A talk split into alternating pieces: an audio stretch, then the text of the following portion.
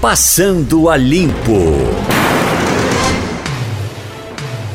Olá, muito bom dia. 2 de janeiro de 2024. Eu espero que você tenha tido noites de festas maravilhosas e que este ano seja de realizações. E mais que isso, é bom lembrar. Este é um ano bissexto. Tem o fato de que, em sendo bissexto, isso já conta, né? Tem um dia a mais, portanto teremos 366 dias, mas tem aquela, aquele fato em que as pessoas ficam mais preocupadas, ano bissexto, tem certas influências do exterior. A gente vai falar também desse assunto e vai conversar com a secretária executiva da Secretaria de Defesa Social do Governo de Pernambuco, Dominique de Castro, falar sobre o Réveillon no estado de Pernambuco, que, segundo o governo, foi tranquilo. A gente vai falar de números. O professor Sandro Prado estará conosco para falar de uma decisão anunciada pelo vice-presidente da República e ministro eh, da Indústria e Comércio, Geraldo Alckmin, que disse que vai haver aumento na taxação do carro elétrico e de painel solar que sejam importados. Tem ainda a presença do gerente-geral do PROCON de Pernambuco, Hugo Souza. E aí, meu amigo, minha amiga, está na hora de pensar na compra do material escolar. Tem muita exigência que é surreal, é esdrúxula. E ainda temos o colunista de política, Felipe Moura Brasil. Bom dia, Ciro Bezerra. Bom dia, Romualdo de Souza. Felicidades, muita paz para você, muito amor, muita saúde para que nós possamos vencer os próximos 364 dias. À sua disposição, já na bancada aqui do nosso Passando a Limpo, neste dia 2 de janeiro de 2024, o professor Edgar Leonardo e o nosso colega do Jornal do Comércio, jc.com.br, da coluna JC Negócios, Fernando Castilho. Edgar Leonardo, bom dia para você. Eu espero que você tenha um ano de realizações e eu já começo perguntando, Edgar Leonardo, temos um dia a mais mais imposto, mais tributo, ou o país pode começar a pensar na redução desses encargos, até porque algumas das regras da nova reforma tributária começam a ser aplicadas. Edgar Leonardo, bem-vindo. Bom dia, Romualdo. Bom dia, bancada. Bom dia, ouvintes. Feliz ano novo para começar, né? Para todo mundo. A gente está agora começando o ano já. E, de fato, a ideia, eu, pelo menos, da minha perspectiva, eu sou um defensor sempre que impostos eles devem ser o mínimo possível. Eles devem ser o mínimo possível para que eles possam manter, claro, a máquina funcionando. A máquina tem um custo. A gente sabe disso, nossa democracia tem um custo, a gente sabe disso, só não acredito que devam ser 5 bilhões. A gente sabe que o governo federal ele tem uma tendência a buscar mais recursos por meio da tributação e não buscar fonte de recursos por meio da redução de gastos públicos. Infelizmente, é, é, é, é isso que a gente vê. E me preocupa um pouco, viu? Me preocupa porque a gente já começa o ano, de fato, com, por exemplo, a taxação aí de carro elétrico, de painel solar, ou seja, uma coisa que, ao meu ver, é relativamente incongruente aí com o que vinha sendo posto né? Inclusive, se você pensar do ponto de vista do meio ambiente. Né? Então, eu acho que a gente tem que entender que, embora impostos eles gerem no curto prazo diretamente recursos para o Caixa Federal, a gente tem que lembrar que quando a gente deixa mais dinheiro no bolso e na mão do trabalhador, ele vai reverter isso em consumo. Ele vai comprar, ele vai passear, ele vai se divertir, ele vai trocar de carro. Isso gera movimentação na economia, gera emprego e renda. Então, muitas vezes, reduzir imposto, manter o imposto no mínimo possível para que o Estado possa sobreviver, ajuda a economia e muito, Romualdo. Agora tem um detalhe, não é? Fernando Castilho, muito bom dia. O ministro da Fazenda não se cansa de responder o seguinte, Castilho: o cobertor é curto. O danado de tudo isso é que ninguém pensa ou se pensa, não coloca em prática. E a redução das despesas? É possível, Fernando Castilho, você com a sua experiência, é possível reduzir as despesas para não arrochar tanto o bolso do contribuinte? É, bom dia, Romualdo. Bom dia, Edgar. Bom dia, Ciro. Bom dia, ouvintes da Rádio Jornal. Feliz 2024 para todos. É possível sim, Romualdo, desde que você parta do princípio sim, simples de reorganizar as contas. Eu sempre digo, escrevo na coluna, que é o seguinte: o Brasil tem um programa de contas onde a briga do gestor, Romualdo e ouvintes, é colocar o máximo de dinheiro possível na previsão do orçamento. Se ele vai conseguir gastar ou não, isso é outra coisa, mas ele coloca lá que é uma forma de se garantir. Às vezes no final do ano sobra muito dinheiro e, e, o governo não consegue aplicar aquele dinheiro porque o gestor foi incapaz de aplicar aquele dinheiro. Agora, é sempre bom, como o Edgar disse aqui, é sempre bom a gente trabalhar com a ideia e com a perspectiva de economizar as contas, de reduzir as contas. A gente pode traduzir isso numa palavra seguinte: a gente precisa aprender a gastar melhor no setor público. O problema é que essa não é a visão do gestor, isso não é só do presidente ou da equipe econômica, é uma visão geral do servidor. Ele acha que tem que primeiro garantir o dele e o resto que se exploda. Então, acho que a gente vai ter é, um ano difícil, mas eu estou naquele grupo, Romualdo, dos que torcem para que os economistas errem. Em 2023, os economistas erraram feio. Começaram o ano dizendo que a economia não ia crescer e 2023 entregou 3%. Eu estou daquele, aquela história. Esse é o tipo de erro que é muito bom que os analistas cometam. Tomara que eles errem de novo. Bom dia para você que está conosco aqui no Passando a Limpo. Bom dia também para a produção, Germano Rodrigues, trabalhos técnicos de Evandro Chaves e Avanildo Cerqueira, Ciro Bezerra. Nas férias da nossa querida Val, nós temos a Ivana aqui também, na assistência de estúdio pelo telefone. E abraçar toda a nossa equipe que está trabalhando nesse momento aqui também no Passando a Limpo.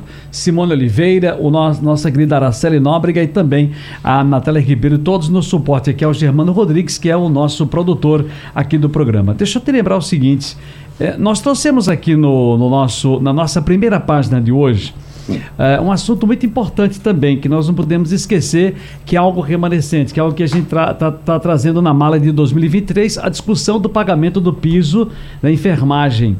Né? Um debate sobre o tema está aberto ainda. Os enfermeiros, técnicos, enfermagem, auxiliares de enfermagem e parteiras de todo o país começam o ano com, sem um acordo sobre a implementação do valor do piso salarial da categoria. Lembrando que ao longo do ano passado, ao longo de 2023, o Tribunal Superior do Trabalho, o TST, foi chamado pela Confederação Nacional de Saúde para mediar essa situação. Vários encontros foram realizados, foram feitos, mas nenhuma solução foi dada. Neste momento, Romaldo e meus queridos colegas de bancada, ainda existe uma proposta em aberto lá no TST. Na última reunião da Confederação Nacional de Saúde, foi entregue esse documento ao tribunal que já repassou para os profissionais do setor. No entanto, segundo informações que nós obtivemos junto ao TST, as entidades de representação dos trabalhadores de saúde ainda não responderam. Eles estão analisando o que foi sugerido, criando assim uma expectativa a respeito desse assunto. Eu me alongo um pouco mais apenas para consolidar as informações e os dados já que tudo isso irá ou não ser encerrado definitivamente nesse ano que começa. Está todo mundo na expectativa, Romaldo. Na opinião, inclusive, do presidente da Confederação de Saúde Nacional, Breno Monteiro, o problema já poderia ter sido resolvido. E desde o processo legislativo, existisse, desde que no processo legislativo existisse um cuidado para se identificar as possibilidades e a viabilidade para efetuar esse pagamento. Eu deixo aberto para que vocês analisem, porque é algo de fundamental importância. A gente vê que certas medidas lá no Congresso Nacional, quando se toca na, na questão das, das políticas dos políticos, elas são resolvidas num passe de mágica, mas esse processo está se arrastando, ah, parece que é uma coisa secular e ninguém tomou providência. Por outro lado, não é, Castilho? É, eu lembro que outro dia, quer dizer, outro dia, quase um ano, eu levei assistindo a uma novela colombiana, La Reina del Flow. 120 capítulos que conta a história da música regional da Colômbia. Realmente é um fato interessante. Aí fala de café, da história política da Colômbia. É uma novela grande.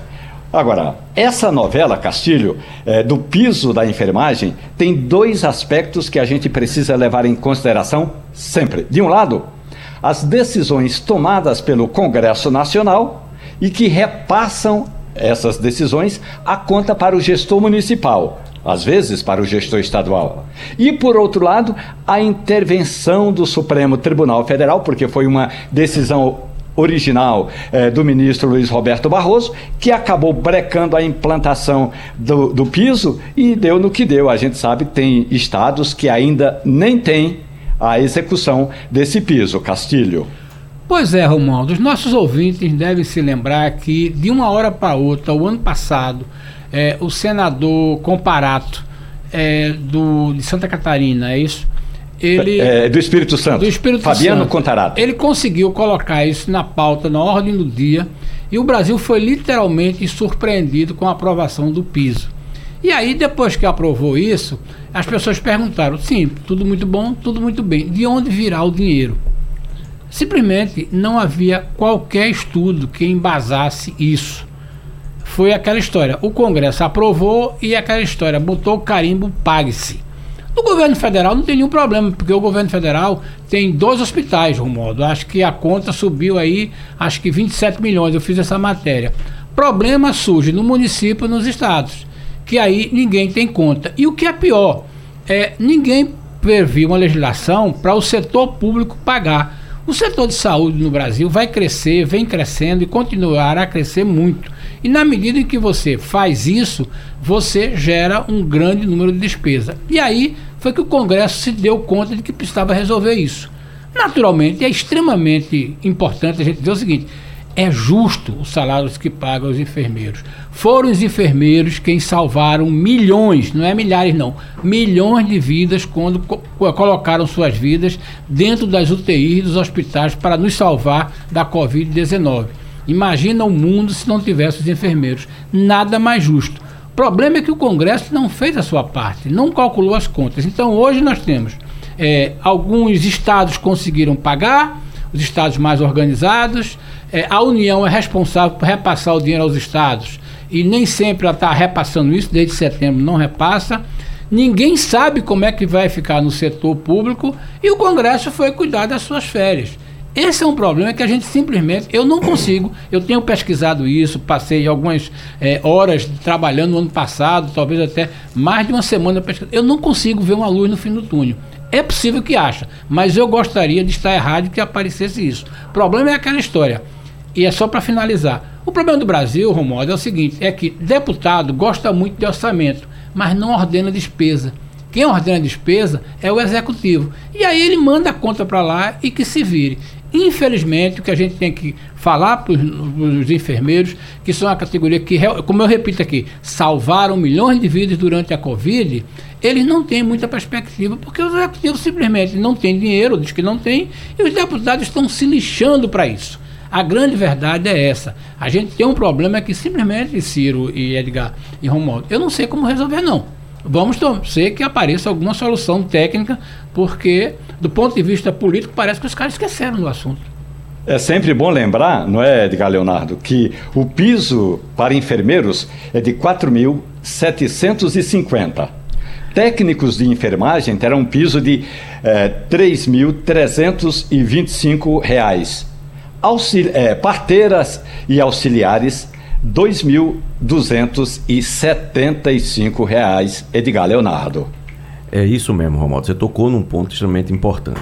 Eu concordo em gênero, número e grau com o que Castilho acabou de colocar. O que acontece é que a gente tem, ninguém pode discordar da importância, inclusive é, é, é, Castilho, Romualdo e Ciro, foi importante o processo da pandemia no sentido de que essas, essa categoria profissional passou a ser mais enxergada que a justiça precisa ser feita. A gente tem dentro de uma unidade hospitalar, uma unidade de atendimento, um ambulatório, a gente tem um número significativo de profissionais de saúde dos, das mais diversas categorias, mas a gente tem dentro dessas áreas de saúde, a gente tem um número importante de profissionais ligados à enfermagem, seja a enfermagem em si, seus auxiliares ou seus técnicos.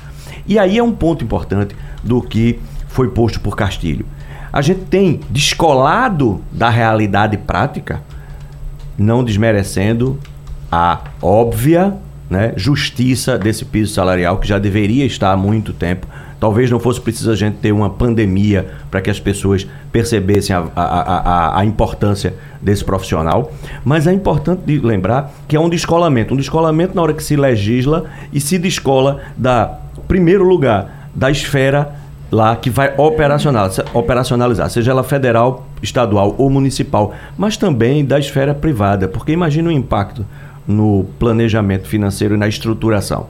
Então, eu acredito, e aí o único caminho que eu enxergo é que precisa, precisa ter uma ampliação da liberdade profissional do próprio profissional de enfermagem, principalmente o, o enfermeiro, né, de fato, porque o enfermeiro, de fato, ele pode e tem, de fato, os conselhos permitem uma série de atividades que precisam ser ampliadas e entendidas pelos hospitais públicos e privados, que permitam a maior produtividade do trabalho desse profissional dentro de sua área. E aí, sendo um profissional mais produtivo na sua área, ele vai poder fazer jus, inclusive, a um salário melhor. Estamos começando o ano novo com notícia boa. Hoje a gente traz aqui ao Passando a Limpo a secretária executiva da Secretaria de Defesa Social, Dominique de Castro Oliveira. Bom dia para a senhora, tudo bem? Bom dia, tudo bem, você? Olha, aqui está tudo em paz. Dominique de Castro, nós estamos com Fernando Castilho, Edgar Leonardo e Ciro Bezerra e a gente vai falar exatamente sobre a segurança pública no estado de Pernambuco e essa festa maravilhosa da virada do ano, que tinha mais de um milhão de pessoas nas ruas e pelo menos daquilo que a gente acompanhou, Ciro Bezerra, uhum. não houve assim registros de tanta violência. A gente acompanhou inclusive na primeira página, Ciro Bezerra. Muito bem, Romaldo, muito bom dia para a secretária Dominique de Castro Oliveira. É um prazer tê-la conosco aqui no Passando a Limpo. Esse primeiro útil, valendo realmente, que ontem nós fizemos, eh, fizemos aqui um Passando a Limpo, Passando a Limpo 23, na verdade, com as expectativas de 24. Mas, secretária, é claro que a gente está celebrando também e, evidentemente, festejando para as pessoas as notícias que nos chegam. Não são todas, evidente, não é, não é, nada, não é nada perfeito. Mamãe sempre dizia que não há o bom sem defeitos, mas no cômputo geral são bons números, boas informações. E eu espero que a gente continue assim, possamos ter a implementação dos planos necessários da governadora através da vossa secretaria, colocados em prática para a boa convivência dos pernambucanos e pernambucanas. Mas e os senhores da segurança, qual é o balanço que vocês fazem que a gente pode repassar de fato para o nosso ouvinte? É um balanço extremamente positivo. Nós tivemos talvez a, o ano novo mais seguro da história do, de Pernambuco. É, o que é fruto também de um trabalho que começou há muito tempo atrás, um trabalho integrado, não só da SDS, todas as suas operativas, mas também com todas as prefeituras que tinham grandes festas. Então, nós sentamos à mesa, abrimos o planejamento né, e trabalhamos juntos e colhemos esse fruto. Foi realmente, foram três dias de festas aqui no Recife, sem nenhuma ocorrência relevante, não pequenas ocorrências de extravio de um celular, é, uma, um porte de droga, mas também em pequena quantidade. Nada que tirasse o brilho e a segurança da festa. Nós estamos conversando com a secretária executiva da Defesa Social de Pernambuco, Dominique de Castro Edgar Leonardo. Bom dia, secretária. É, Teria alguns números em comparação com os anos anteriores para que a gente pudesse identificar, porque inclusive tem um ponto de destaque também, e a gente fica muito feliz com a notícia dessa, de mais segurança, porque isso reflete no turismo do nosso estado, da nossa cidade em particular porque já tivemos incidentes complicados que refletiram negativamente para a imagem da cidade e tivemos esse ano um agravante que poderia dar mais trabalho à segurança pública, nós tivemos um Réveillon estendido com três dias na cidade. A senhora tem algum número que a gente pudesse comparar com anos anteriores? Exatamente, eu tenho os nossos números, né, que são muito relevantes. Nesses três dias de festa, em todos os polos foram feitas quase 10 mil abordagens eu coloquei, nós colocamos na SDS mais de 2 mil policiais extras. São quase 300 viaturas extras. Então, isso exigiu um esforço enorme, e não só, principalmente da Polícia Militar, mas também bombeiros, defesa civil. A Polícia Civil foi muito exigida, porque nós mantivemos delegacias móveis nos principais polos 24 horas, então, madrugada adentro então, são números consistentes. Os números do aporte na segurança do governo são consistentes e que trouxe a consequência direta que nós hoje celebramos, que foi a segurança e a tranquilidade. Eu fui questionada muitas vezes nesse planejamento sobre o retorno. As pessoas tinham esse medo, né? Quando estivesse saindo da festa, indo para o seu carro, indo pegar um carro de aplicativo, um transporte público. E a gente conseguiu essa segurança também. Então, isso me deixa muito tranquila e feliz, porque era um dos pontos de preocupação da população que era bastante questionado a nós da SDS. Fernando Castilho. Bom dia, secretária. Parabéns pelo trabalho. A gente tem que reconhecer que foi um trabalho bem interessante. E tem uma coisa que pode ser que não seja mensurável, mas, por exemplo, quem abriu o noticiário ontem é, no Brasil né, não encontrou Recife é, relatando algum caso de violência grave. Isso tem um impacto muito grande, mas eu queria perguntar à senhora Até porque o prefeito do Recife está comemorando muito isso, porque na medida em que você colocou esse, esse policiamento, a, o Réveillon né, foi uma festa que, do ponto de vista de promoção é, nacional né, e do turismo, do setor do turismo para a prefeitura, é muito bom. Então, a minha, a minha pergunta é bem simples: esse é um modelo a se perseguir? É, nós devemos ter esse tipo de evento, é, esse modelo no carnaval? É, que lições o Estado tira disso e qual é a, a, a, avaliação que a senhora faz disso, não daqui, não desse agora, que foi um sucesso, mas daqui para o futuro? Esse tem sido exatamente o nosso modelo de trabalho. Então, a SDS hoje, ela trabalha com os, os, grupos de trabalho que são estabelecidos, então isso foi no Réveillon, mas também Operação Papai Noel, Operação Têxtil, no, no, GT Carnaval, né, que a gente chama, nós já, já, reunimos com Prefeitura de Bezerros, Nazaré da Mata, Olinda, Recife. Então, essa forma de trabalhar, no pró próprio grupo de trabalho do futebol, já nos reunimos com os presidentes de clube, com o presidente da federação. Então, essa é a forma de atuar da SDS. É, é muito bom você trazer essa questão, ah, a Prefeitura do Recife, o Réveillon do Recife. Recife é a capital de Pernambuco. Então, a SDS, o governo do estado, vai cuidar de tudo que se refira à segurança do cidadão pernambucano. Então, a gente quer que a festa seja bonita mesmo. É, a segurança pública às vezes não colhe os louros, né? Porque, como você disse, quando aparece uma manchete, às vezes é uma manchete negativa. Então, não tem problema. A gente vai fazer o nosso planejamento, a gente vai executar da melhor forma possível e que não apareça uma notícia ruim. Esse é o grande objetivo, né? É isso que, que nos move a, a, planejar e executar uma operação gigantesca como foi essa do carnaval, essa desculpa do Réveillon. Agora a senhora já falou do carnaval, secretária Dominique de Castro Oliveira, secretária executiva da Defesa Social. E quem está ouvindo agora o Passando a Limpo aqui na Rádio Jornal, secretária, vamos falar de carnaval, que não é uma festa que se concentra apenas no Recife e em Olinda. Tem, teremos também carnaval no interior de Pernambuco, inclusive em pequenas cidades, secretária. Como é que vai se dar essa articulação da Secretaria de Defesa Social, inclusive com a, com a Segurança Pública Municipal, as guardas municipais, secretária Dominique de Castro? O planejamento do carnaval já iniciou há mais de dois meses. São várias rodadas de conversa para o planejamento da segurança.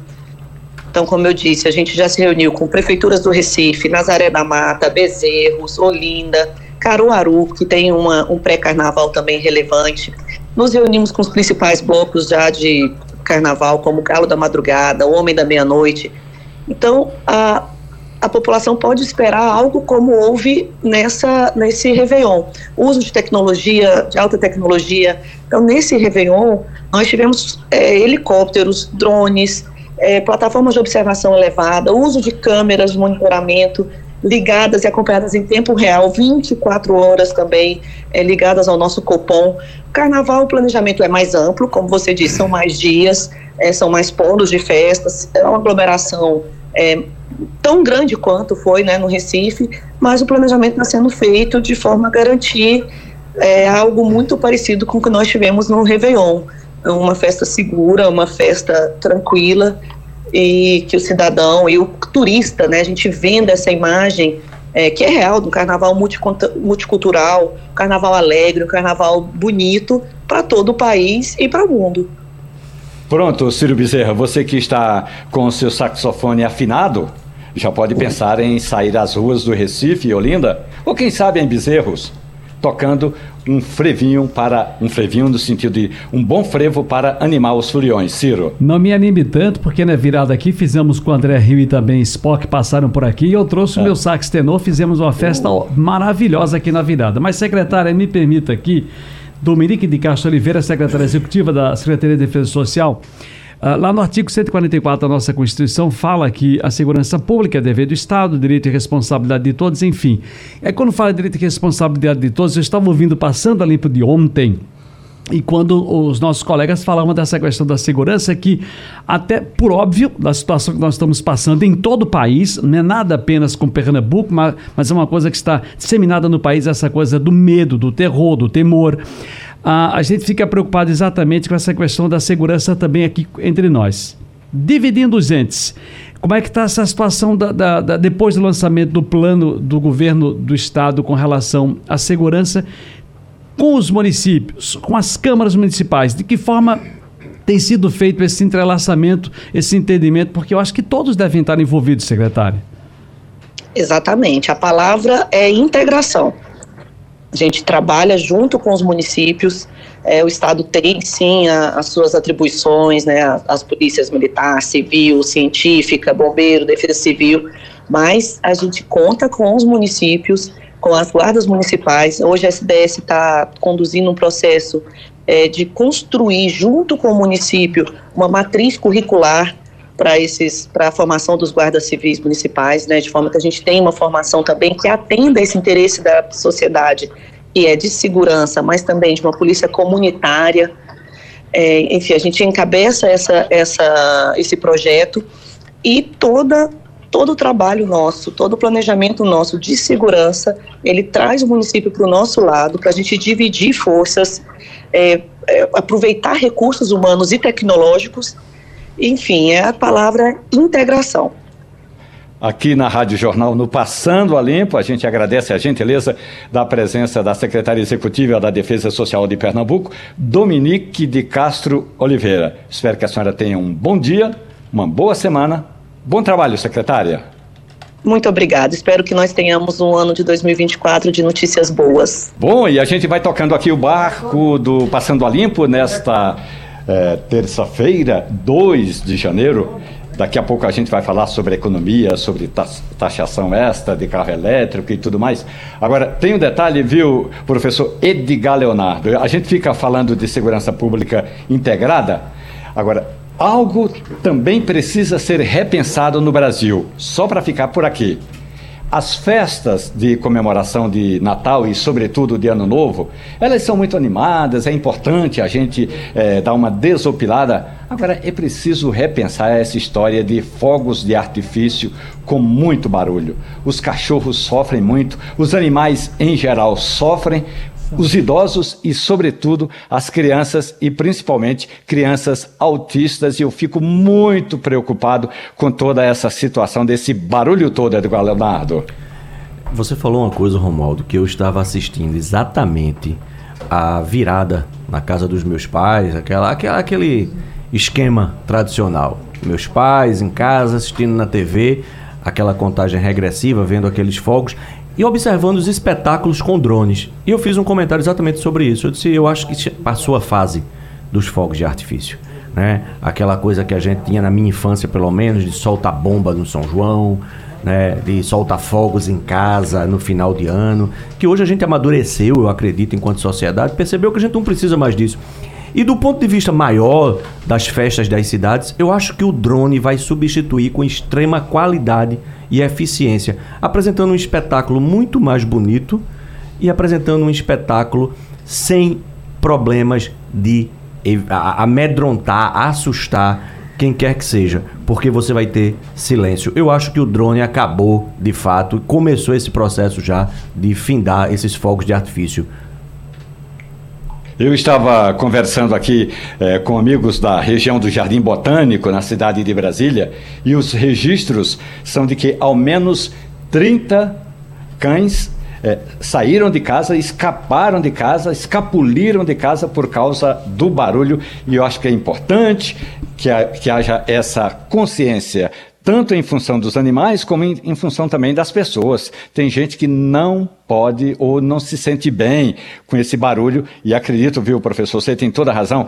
Perfeito. que o drone pode vir a substituir fogos de artifício que fazem barulho. Romualdo. E por falar em barulho, nós já estamos com o economista Sandro Prado. Sandro pa Prado, eu vi a entrevista do ministro da Secretaria eh, da Indústria e Comércio, o vice-presidente da República, e ele falando assim na maior naturalidade, que o governo está falando e já está, como a gente costuma dizer, já está em vigor, já está em voga, uma nova taxa ou uma alíquota mais elevada para carro elétrico importado e painel solar fabricado no exterior.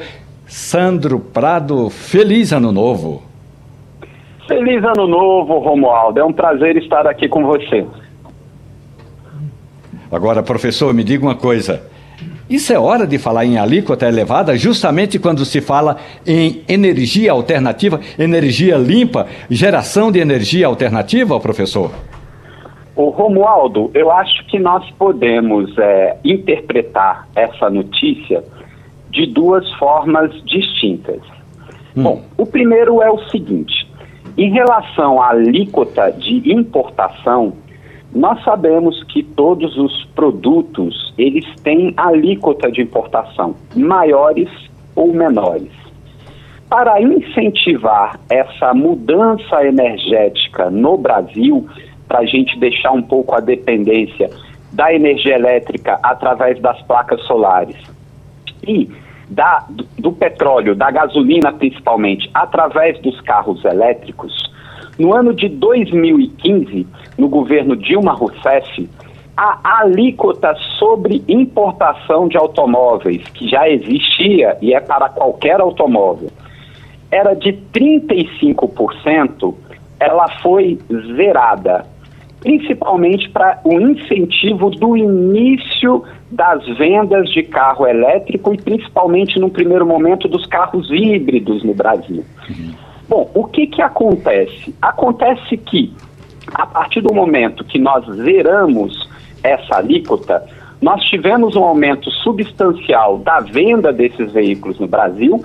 Né? Os carros elétricos em 2023 eles superaram 13 mil unidades, principalmente com aí destaque para a BID, que é uma das empresas chinesas que são a, a, que é a maior vendedora de carro elétrico no Brasil, só que é o seguinte, essas empresas, elas ficaram tranquilas como importadoras, principalmente a Ford, que acabou simplesmente a sua produção no Brasil há dois anos e estava apenas como importadora. Qual é o ruim disso?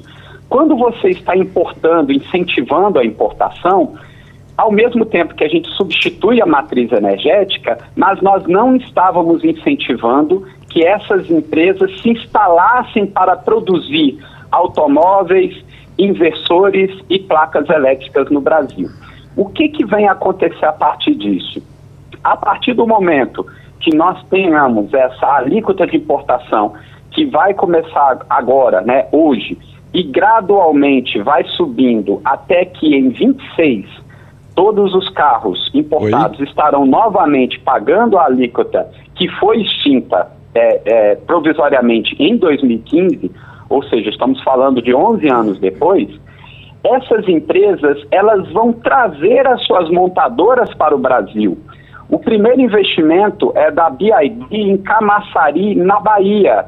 E aí vem uma, uma disputa muito forte, que aí é uma das brigas que é a principal interlocutores que falam mal dessa colocação, é, principalmente do Sul e do Sudeste, por quê? porque parte dessa desse gasto né, que nós vamos ter agora é, aqui no Nordeste, aqui em Pernambuco principalmente, quando a gente está falando da Estelantes, que teve isenção tributária novamente até a década que vem, a Estelantes aqui de Goiânia, essa continuidade da isenção tributária da Estelantes, ela vem com parte desse aumento da alíquota. Programas como Mover, com, é, que é um programa de modernização da indústria, vai vir com esse aumento de alíquota. Então, o que a princípio, digamos assim, interrompe um barateamento progressivo dos carros elétricos no Brasil para poderem competir com carros de combustão, nós estamos incentivando para que essas montadoras venham para o Brasil. Então, no curto prazo, a princípio, a gente dá um freio nessa, digamos, disputa que estava tendo, principalmente devido à BID, que estava diminuindo o preço dos carros elétricos para competir não apenas entre os elétricos, mas para competir com os carros movidos a combustão, né? Então a gente dá uma freada nisso e ao mesmo tempo a gente acelera para que essas empresas abram plantas industriais no Brasil e a gente tenha montadoras de carros elétricos no Brasil.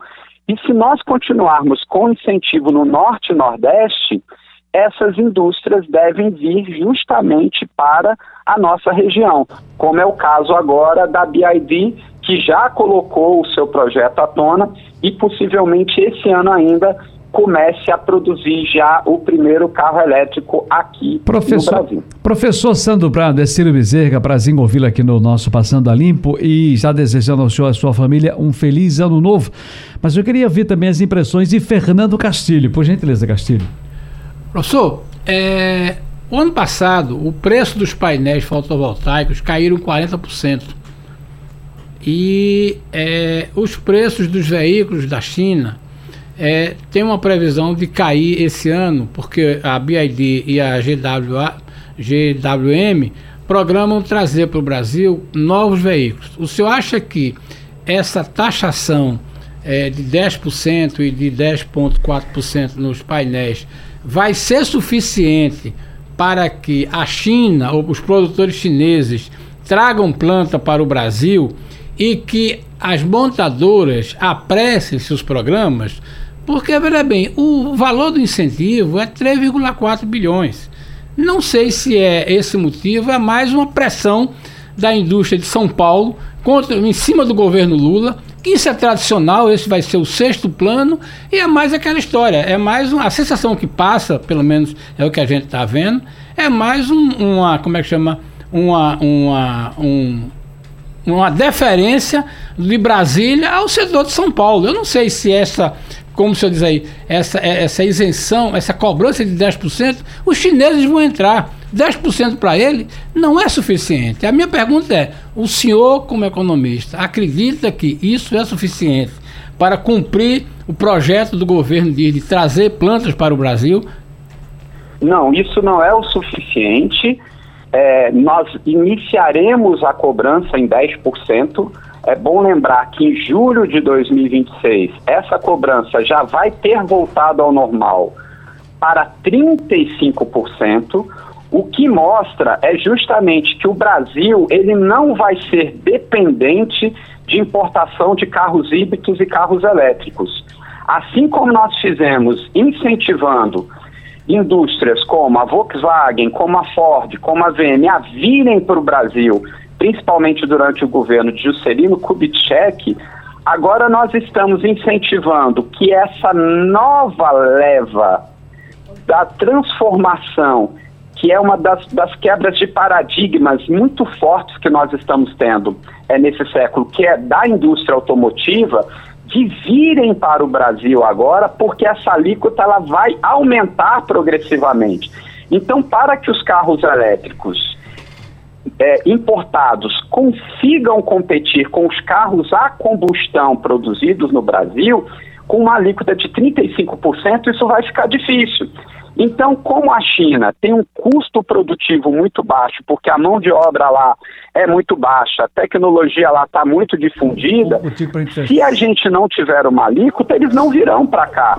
Eles vão invadir o mercado brasileiro com carros elétricos importados. Isso é ruim para a nossa balança comercial, isso não gera emprego no Brasil, não gera renda. O que nós temos que fazer é políticas estratégicas para atração dessas empresas. A alíquota é um dos itens para que nós possamos trazer essas empresas para cá. Agora nós precisamos da continuidade das relações internacionais entre Brasil e China para que a gente possa atrair as empresas chinesas, as empresas americanas, as empresas europeias, ou seja, todas as empresas na área automotiva ou de placas fotovoltaicas ou de inversores que quiserem produzir no Brasil para que a gente faça essa mudança da matriz energética são muito bem-vindas. O que nós não podemos, em hipótese alguma, é ficar dependente de importação.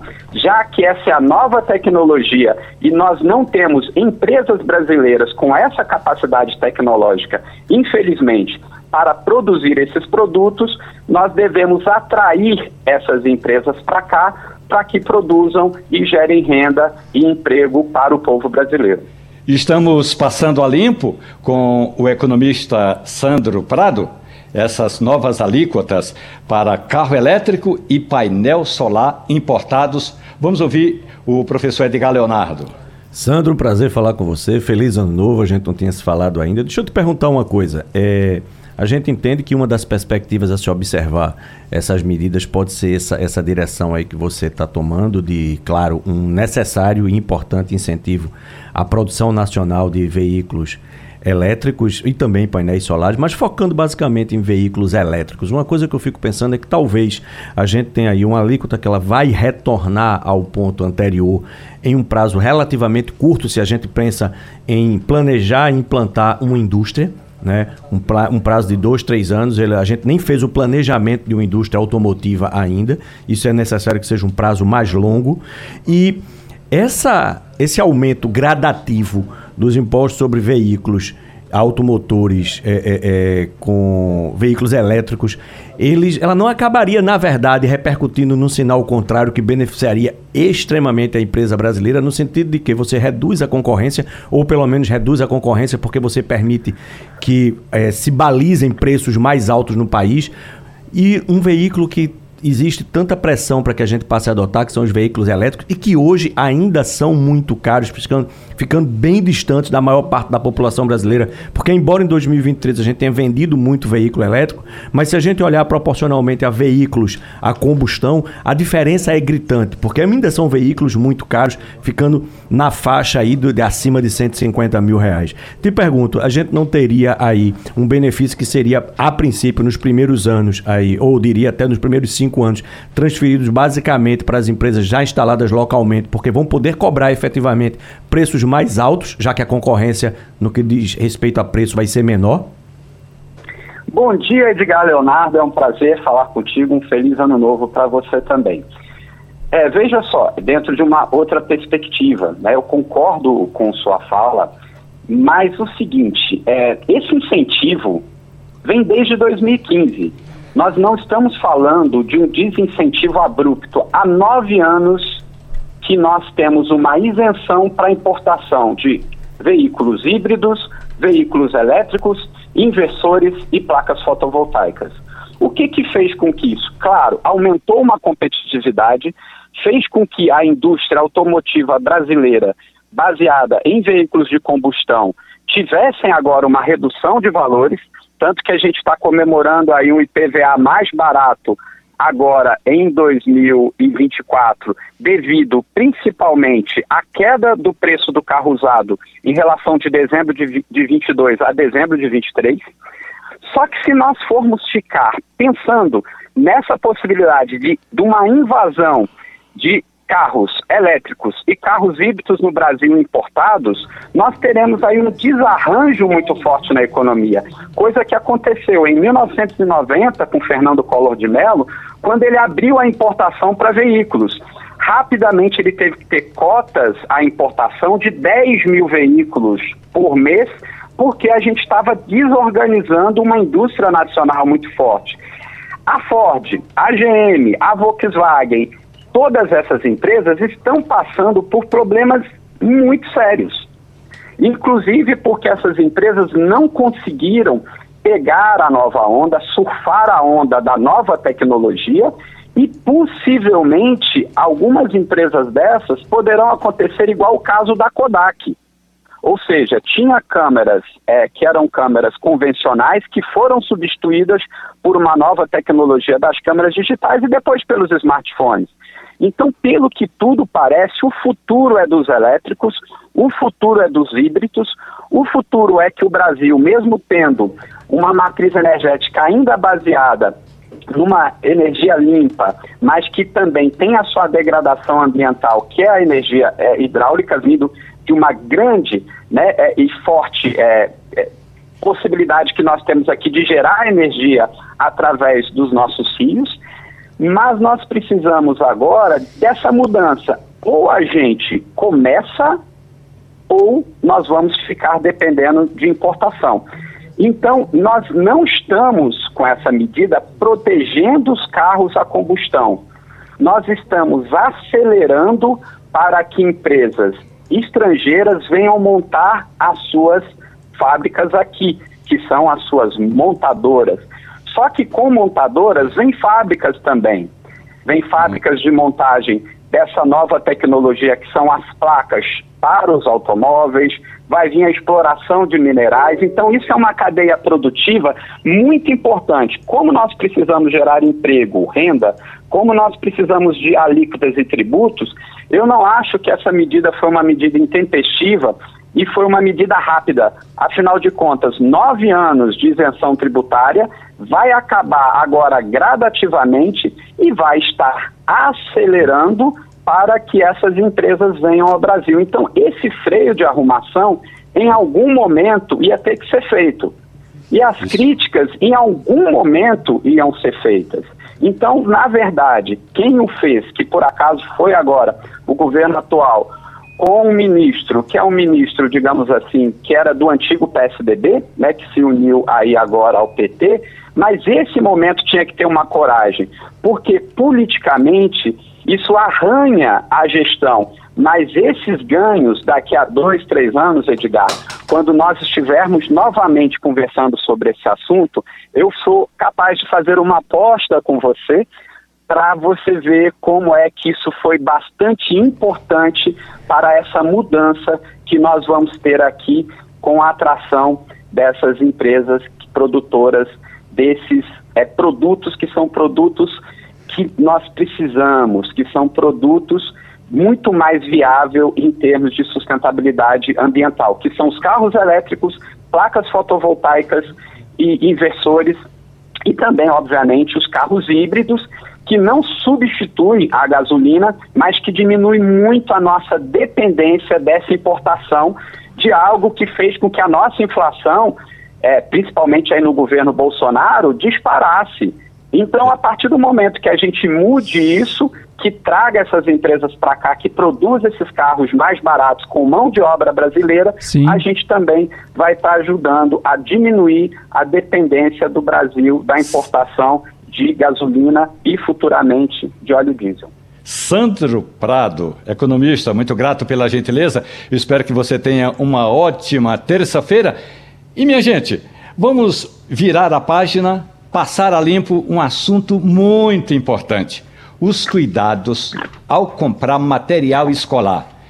Tem escolas que estão fazendo cada tipo de exigência e nós vamos passar a limpo essa conversa toda com o gerente geral do Procon de Pernambuco, Hugo Souza. Muito bom dia, espero que o senhor tenha uma ótima terça-feira. Feliz ano novo, Hugo. Bom dia, Romualdo. Bom dia a todos os ouvintes da Rádio Jornal. Feliz ano novo para você também, meu amigo, nosso mestre do café. Pois é, e agora a pergunta é: é os, quais são os cuidados? Porque são vários, né? Quais são os cuidados que papai e mamãe, que os pais têm de ter na hora de comprar material escolar? Nós estamos falando com Hugo Souza, gerente geral do PROCON de Pernambuco. Pois é, Romualdo, é, é uma atenção que deve ser muito é, válida, né? Pai, o responsável, deve prestar atenção nessas listas de materiais para ficar atento se não vai ter nenhum item ali que seja considerado abusivo.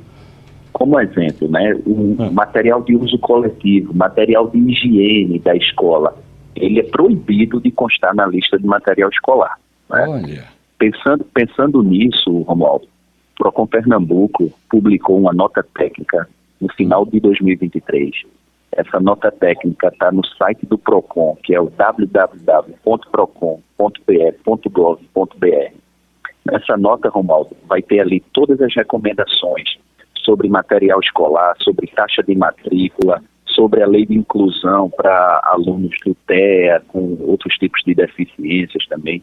Então é, é importante os pais, os responsáveis terem acesso a essa nota, para ela vai embasar, vai ajudar bastante na hora ali que você receber aquela lista e ver que tem algum material que seja proibido, que seja de responsabilidade da instituição.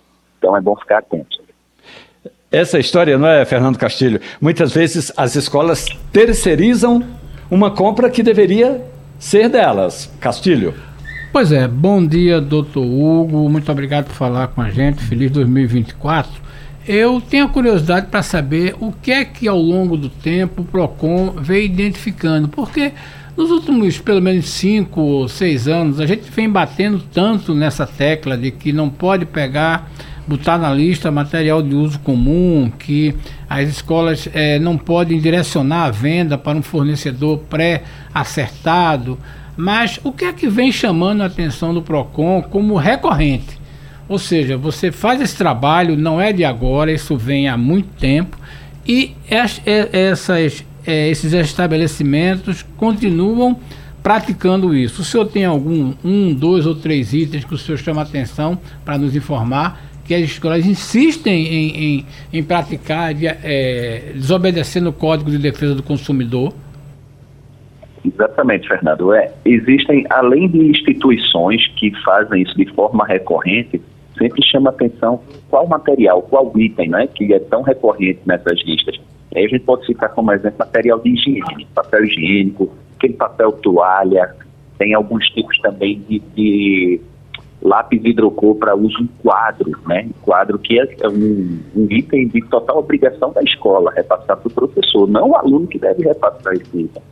O que é que a gente faz nesses casos? Essa nota técnica ela é um, um ganho muito bom para os pais responsáveis, que ali você enxerga o que pode, o que não pode. Não podendo, o PROCON Pernambuco, Fernando, tem feito esse atendimento, as denúncias que vêm chegando para a gente.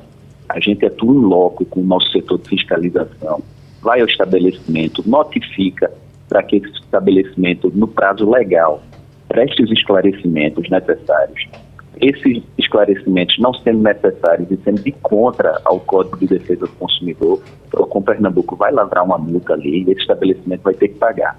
Se esse estabelecimento recorre nesse erro, essa multa é num valor ainda maior. É, a gente precisa frear, a gente precisa punir de alguma maneira. Agora tem um detalhe, nós estamos conversando com o gerente geral do PROCON de Pernambuco, Hugo Souza. Tem um detalhe importante que a gente tem de levar em consideração, que é fundamental que se o pai ou a mãe encontrar uma incongruência, algo que chame a atenção, deve procurar o PROCON, ainda que seja para fazer uma consulta. E agora nós vamos ouvir o professor Edgar Leonardo conversando com Hugo Souza, o gerente geral do PROCON. Leonardo.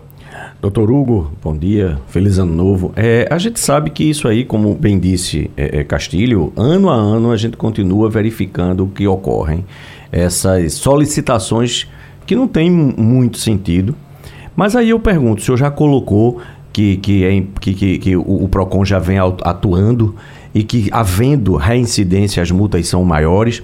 Mas eu acho que é importante exatamente que as famílias que estão escutando a gente, elas possam pegar a sua lista, possam consultar a lista do PROCON do que não é permitido que seja solicitado e elas possam, então, havendo essa inconsistência, comunicar, em primeiro lugar, claro, à escola, informá-los que aquilo não pode ser feito e que não vai ser efetivamente comprado e, num segundo momento, não havendo uma, uma, uma concordância da instituição, talvez, inclusive, procurar o PROCON para que a gente não precise ano que vem, nos próximos anos, estar se preocupando novamente com esse tipo de coisa. E eu acho que é importante para quem está em casa escutando a gente, quais os canais que o Procon tem para atender essas mães de família, esses pais de família que estão escutando a gente aqui na Rádio Jornal nesse momento. Perfeita a, colocação. Feliz ano novo para amigo também. Ocorre, a gente, a gente tem nossos canais e o PROCON precisa, além de fazer a fiscalização, que é algo que a gente já faz numa, numa cronologia recorrente, né, de, de, de um cronograma de fiscalização existente, principalmente nesse período, mas a gente precisa também que o cidadão e a cidadã, o consumidor do Estado, nos comunique através de denúncia certo? Que aí a gente passa a atuar de forma mais precisa naquele local onde está acontecendo esse tipo de abuso. Então, nossos canais, nós temos o telefone 3181 7000. Pelo site do PROCON também, o consumidor pode fazer a reclamação. Nosso site é o www.procon.pe.gov.br. Nós funcionamos ali na rua Floriano Peixoto, número 141, de segunda a sexta-feira, das 8 às 17. Então, o consumidor que sentir que aquela lista está abusiva, que aquela escola está praticando esse erro, pode nos procurar. A gente vai fazer esse atendimento em loco, essa fiscalização, para que esse abuso seja sanado. Muito grato pela gentileza dessa conversa com Hugo Souza, Romualdo. gerente geral do PROCON estadual, Ciro Bezerra. Não, só para fechar, uh, queria aqui também dar o meu abraço a Hugo, né, o gerente geral do PROCON, só para dizer o seguinte, é um alerta a mais, eh, doutor Hugo, chamar a atenção das pessoas que nos ouvem que as contas que eh, vencidas entre os dias 29 de dezembro a 1 de janeiro podem ser pagas hoje sem qualquer tipo de cobrança extra. Confere, doutor. Bom dia, Ciro. Meu abraço para você. Feliz ano novo. Confere sim, Ciro. Hoje é o primeiro dia útil do ano, né, para efeitos de finanças, para efeitos de contas. Então, qualquer, qualquer cobrança de juros, de, de uma taxa extra por estar pagando hoje, ela é abusiva, ela é irregular. Então, o consumidor que se deparar com essa situação pode nos procurar também, informar qual é o estabelecimento, informar qual é a instituição que está cobrando esse tipo de juros para a gente atuar também. E mesmo lembrando, Hugo Souza, gerente geral do PROCON de Pernambuco, tem um detalhe interessante, que sexta-feira, embora tenha sido um dia útil, é, sexta-feira é, não houve expediente bancário, Hugo Souza. Exatamente, o que implica, de certa forma, alguns clientes, alguns consumidores pagarem, né? A gente sabe que tem muita gente ainda que tem aquele costume, aquela cultura de ir na boca do caixa fazer seu pagamento e o banco fechado, isso fica meio que impossível. Né? Fernando Castilho. Não, era só para comentar aí com o é. prédio onde está o PROCON que o doutor Hugo dá expediente. Esse prédio aí foi o, a sede de um hotel chamado 4 de Outubro. E, para quem não sabe, era o hotel onde Gonzaga e a maioria dos sanfoneiros, marinês, pessoal todo da cena musical da época se hospedava nele aí, porque ele ficava no centro da cidade e eles vinham fazer show. Então, certamente, um dos das salas que hoje foram transformadas na, na sede do Procon foi o lugar onde Gonzaga e outros é, ícones do, do forró brasileiro se hospedaram aí. Era só esse dado histórico que é muito interessante desse prédio onde o Procon hoje está assediado. Tá aí, portanto, Hugo Souza, uma dica para, quem sabe, na hora do intervalo, ouvir um forrozinho é. maravilhoso e a gente segue com a campanha aqui. Vamos ocupar o centro do Recife. Muito grato pela gentileza, Hugo Souza, gerente geral do Procon de Pernambuco. Um abraço, bom dia. Um abraço, Romualdo, um abraço a todos os ouvintes. Eu que agradeço a gentileza. Agradeço a Fernanda aí o resgate desse registro aí. A gente está ali em frente à Casa da Cultura, respirando cultura é importante demais essa ocupação do centro do Recife. Tem sido bastante abandonado. O poder público pode fazer seu papel e um dos seus papéis é ocupar o serviço da população. Aliás, Romaldo, Romaldo e doutor Hugo, só para lembrar, vocês entrarem nesse é. assunto, vale sempre a pena a gente lembrar, eu sou louco por essa coisa da história. Nós temos aí Dona Rosa mantendo o, o, o Hotel Central inclusive com eventos que ela re, é, realiza ali nos finais de semana, ela também canta, ela cuida da cozinha, porque na época da pandemia, ela que trabalhava lá, os donos se retiraram e ela realmente assumiu o Hotel Central. E eu estive lá, inclusive, com amigos, almoçamos lá e ela me apresentou a suíte presidencial, cujo presidente, então, Getúlio Vargas, pernoitou. E aí a gente. E tem uma, uma, uma, um terraço, um espaço, um lounge, né? Hoje é lounge. Gente, ah, hoje é lounge, né? Tem um terraço lá, um alpendre, que a gente precisa um dia, Romualdo, na sua vinda, marcar, reservar, para bater um dominó, tomar uma cerveja, conversar com os amigos, comer o bom almoço de Dona Rosa, ouvir ela cantar também e você fazer um bom café, Romualdo. Me dói muito é quando chegar na Marcial Pinheiro, ver a desgraceira que está aquela praça, linda, maravilhosa, e ali é o cantinho dela, meu caro Castilho, você deve saber também, já que falou de artistas, tem o São Domingos. Aliás, o que resta do São Domingos? Fechado, tapumado, é. porque ali ficava também Gonzaga, Agnaldo Timóteo, Valdir, que tantos artistas e tantas cantoras que chegaram. Eu cheguei lá, inclusive, a tomar um café da manhã com Agnaldo Timóteo, isso nos anos 80. Imagine você, dá uma tristeza. Você pode ouvir este programa e tantos outros e toda a história do Passando a Limpo no, nos aplicativos, nos agregadores de podcast.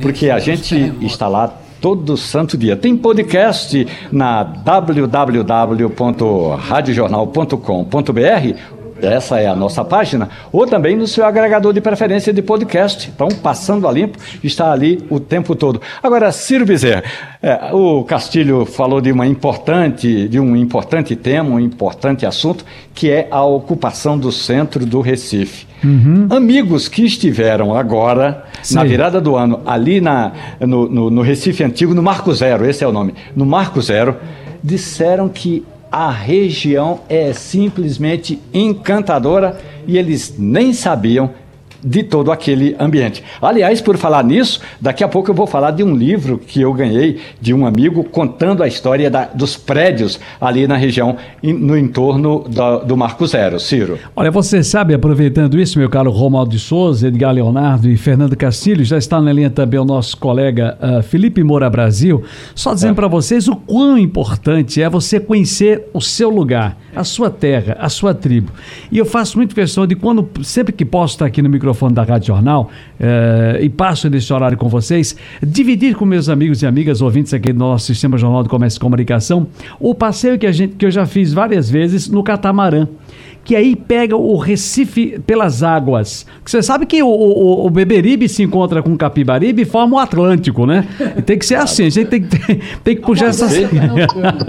e aí o que nós temos? Nós temos um passeio no, nesse barco, nesse catamarã que sai ali uh, do cais, do antigo cais de Santa Rita, né? Que ao lado das Torres Gêmeas, que vai, vai, vai, navegando pela boca do, do Pina, passa para o Recife Antigo, chega ali pertinho de Olinda, dá o retorno, adentra. Tem um da noite também que é bem romântico, aí adentra pela, pelo Caparibe no centro do Recife. O que acontece? Você conhece muitas coisas. Aí foi quando eu conheci a cruz, a cruz do patrão pela primeira vez. Um abraço aqui aos meus irmãos da Ordem Maçônica. Nós temos o passeio maçônico uh, realizado, uh, acho que é um domingo no mês, que também faz uma, uma, esses eventos de mostrar direitinho. Francisco Cunha, da TGI, também faz um passeio pelo Recife, que é parar nos prédios, nos monumentos, nos logradores e contar quem é Mário Melo, quem foi Capiba. Capiba tá lá, gente, na Rua do Sol, abandonado. Cruz Cabugá, história de Cruz Cabugá extraordinária, maravilhosa. É fantástico. Em Recife Antigo nem se fala agora com os novos restaurantes, esse trabalho que tem sido feito aí é, para remoçar e rejuvenescer o, o, o, centrão antigo, porque se você vai em qualquer capital brasileira, você sofre no centrão. E Recife está tentando reverter essa história. Ah, o nosso querido Moura Brasil já está à sua disposição, meu caro Romualdo Souza, assim que o nosso Avanildo rodar, você fica à vontade. Ele disse, de Avanildo, a rodar a vinheta eu estou pronto. Ele já está pronto para você. Pode chamar à vontade, querido. Pois bem, Felipe Moura Brasil, muito bom dia, feliz ano novo. O que é que você viu no orçamento da União, Felipe, nos gastos eh, programados do governo, que são privilégios que as autoridades vão ter neste ano, Felipe? Bom dia. Salve, salve, Romualdo, equipe, ouvintes da Racional. Sempre é um prazer falar com você. Lugar, claro, desejando um feliz 2024 a todos. Agora, quando a gente vê as notícias realmente sobre os gastos públicos, a gente fica preocupado porque a gente vai ter que trabalhar muito para pagar os impostos para sustentar toda essa casta, né, que é uma palavra que está sendo muito usada lá na Argentina, depois da eleição do Javier Milei, que fez disso, inclusive, uma das suas bandeiras de campanha.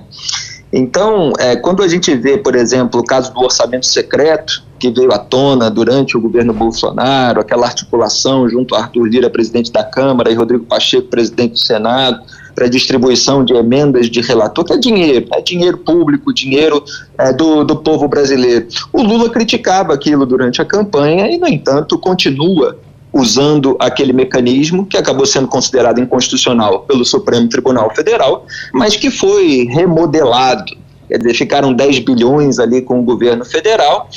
De início, ministros como Carlos Fávaro, da Agricultura, enviaram dinheiro para as suas bases eleitorais, aquela distribuição não igualitária de recursos, sem o grande planejamento que deveria existir para focar é, os investimentos em áreas realmente necessitadas do país. Depois o Centrão reclamou, o governo acabou é, distribuindo dinheiro para o Centrão também. Depois fizeram toda uma é, uma redistribuição ali de emendas de comissão e tal. São bilhões de reais é, que tem uma distribuição bastante obscura Né? Antes a gente tinha um orçamento secreto, agora a gente tem um orçamento secreto maquiado.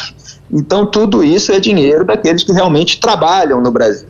Eu comentei recentemente aqui na rádio o fundão eleitoral, que foi novamente aprovado. Para quem está chegando de viagem agora, ó, às vésperas aí é, do Natal, no apagar das luzes de 2023, é, houve a aprovação do fundão eleitoral de 4,9 bilhões de reais. É aquele dinheiro do povo para ser gasto em campanha política com a mentirada que todo esse pessoal conta e depois, quando chega ao poder, obviamente não cumpre. É, na maioria dos casos, salvo uma ou outra exceção e, e geralmente em termos pontuais. Houve a decisão do Dias Toffoli, do Supremo Tribunal Federal, de liberar um bilhão de reais de penduricalhos de juízes é, na sua série de decisões monocráticas, individuais, tomadas também no apagar das luzes, quando o pessoal está é, distraído com as festas de fim de ano.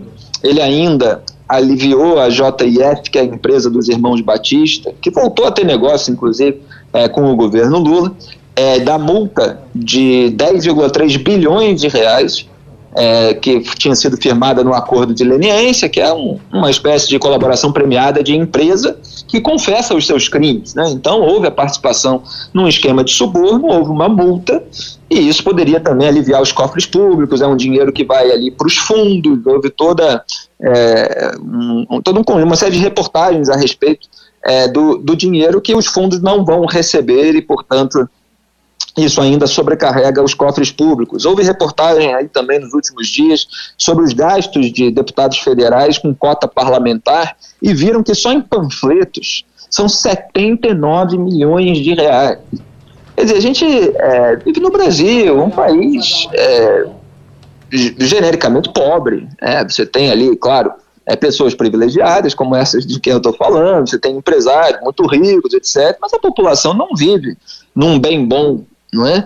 é? E, no entanto, a gente não vê essa priorização dos gastos públicos com aquilo que realmente interessa. E agora a gente vê o ministro da Economia, da Fazenda, né, é, o Fernando Haddad, tentando é, é, turbinar aí os, o caixa do governo. Agora, nunca há o corte na própria carne é, em todos os membros da União.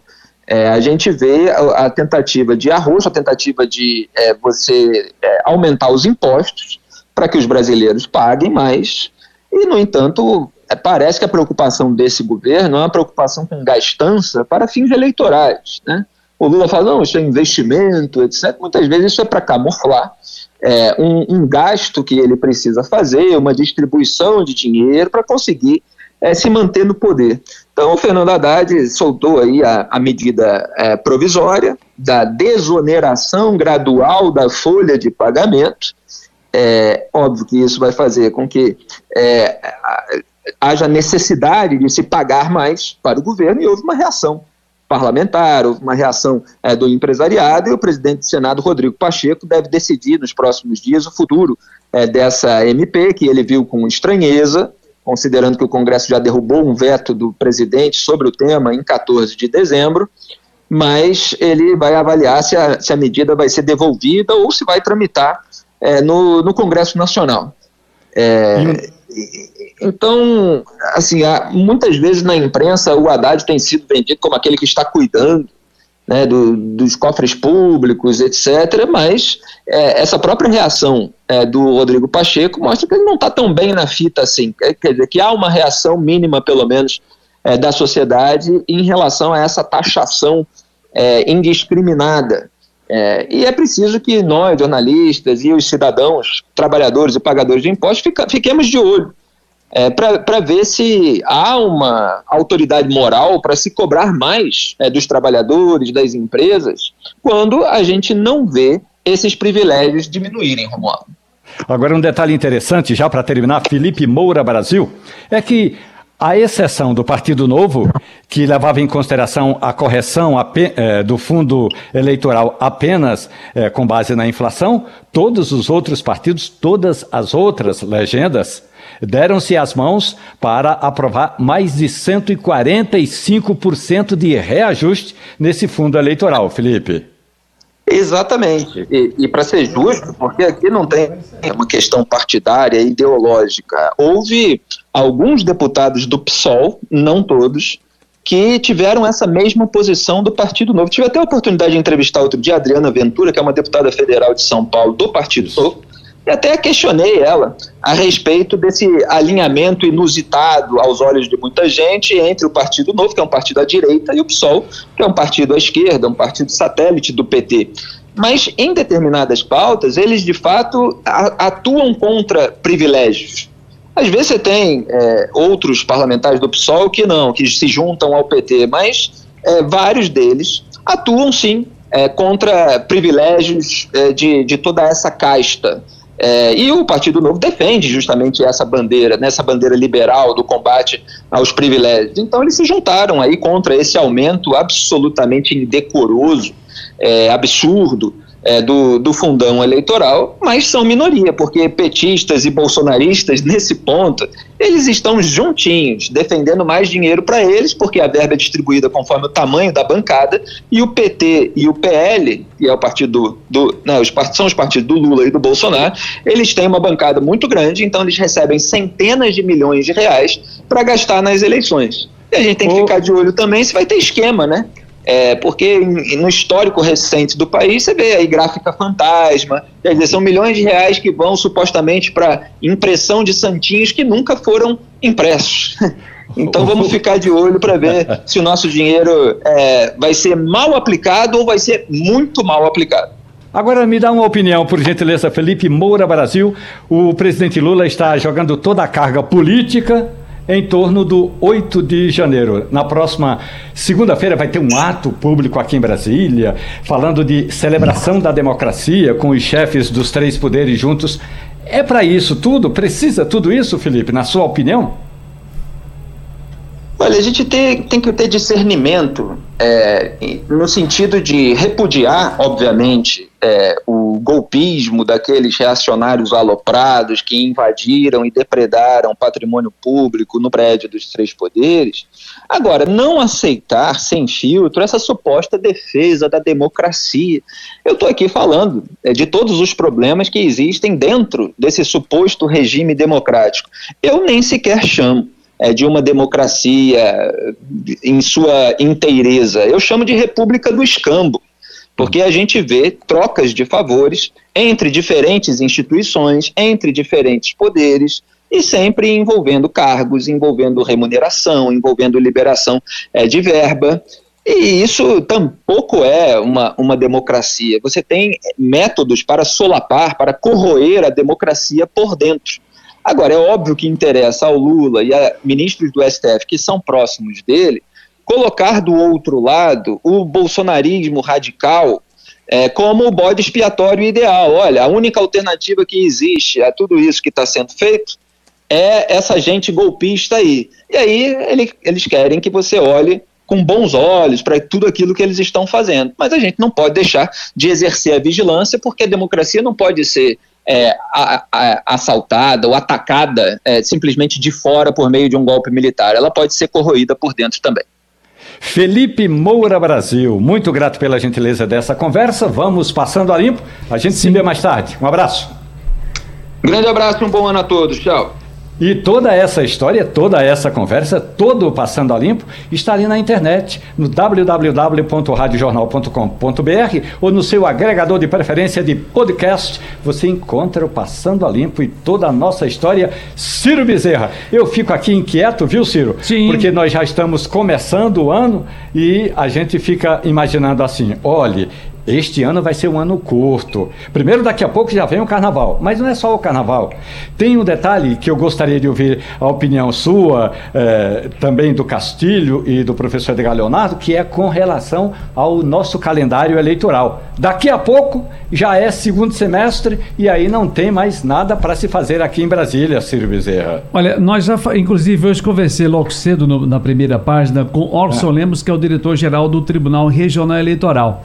É. Faltam nove meses, quatro dias para o primeiro uh, turno das eleições municipais, em que os eleitores e candidatos precisam saber, é o que nós conversamos. Mas trouxemos também mais cedo, aqui no nosso redator de plantão, algo sobre informações sobre o tema. Nas cidades com mais de 200 mil eleitores, o segundo turno será realizado caso mais votado não tenha chamado a maioria absoluta. O voto é obrigatório para maiores de 18 anos e facultativo para analfabetos, maiores de 70 uh, ah, anos e maiores de 16, menores de 18. A emissão do título, transferência do domicílio eleitoral e mudança no local de votação podem ser solicitadas até 8 de maio. No site do Tribunal Regional Eleitoral, a Pernambuco né, TRE tracinho ou disto como queira, mas é lá, TRE tracinho .jus.br é possível emitir certidões e pagar as multas. O TRE informa também que o atendimento presencial nos cartórios eleitorais, nas centrais de atendimento ao eleitor, necessita de agenda, agendamento prévio. Você tem que marcar antes. A idade mínima exigida para candidatas e candidatos a prefeito é, é de 21 anos e para a Câmara Municipal 18 anos. Para disputar o pleito, disputar as eleições, é necessário estar afiliado a um partido político há pelo menos seis meses antes da eleição, ou seja, 6 de abril. Atenção, você que está em dúvida, você tem até o dia 5 de abril, vamos dizer logo 6, né? 6 de abril para você diferir a sua vida. As convenções partidárias serão realizadas entre 20 de julho e 5 de agosto e os registros das candidaturas termina, o registro termina em 15 de agosto. Você tem, portanto, de 20 de julho aliás, 25, a 20 de julho e 5 de agosto, registro das candidaturas, terminando em 15 de agosto. Esse, esses são alguns tópicos aqui tratados na, na, nossa conversa de hoje, entrevista de hoje, logo cedo, com Orson Lemos, que é o diretor-geral do Tribunal Regional Eleitoral, meu caro Romaldo de Souza. E aí eu lhe pergunto, Edgar Leonardo, está com o título em dia? Tô, tô com o título em dia, tudo pronto. E a gente sabe que a campanha, ela esquenta os tambores em final de ano, em Réveillon, e ela já no carnaval, ela já tá na praça, né? Então, ano eleitoral é assim. A gente sabe que a cada dois anos a gente passa por esse processo. Mas estou, Romualdo, estou tudo em dia esperando a eleição chegar.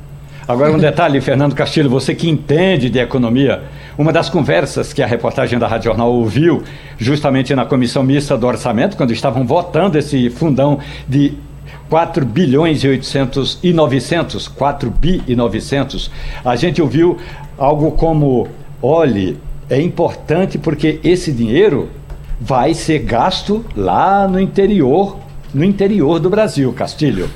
Olha, é, eu lembro aqui uma frase do nosso grande mestre Marco Maciel que dizia o seguinte: a gente critica muito essa, o custo da eleição Nesse tempo não tinha a, a, a questão do fundão, e ele dizia, mas eleição, na verdade, é uma grande distribuição de renda, porque é, é, os políticos começam a trabalhar né, e buscar contribuições acaba gerando emprego. Lembrando que quando ele falou isso, a eleição tinha 90 dias, era aquela campanha tudinho. Mas não deixa de ser um escárnio um país como o Brasil gastar 5 bilhões na eleição.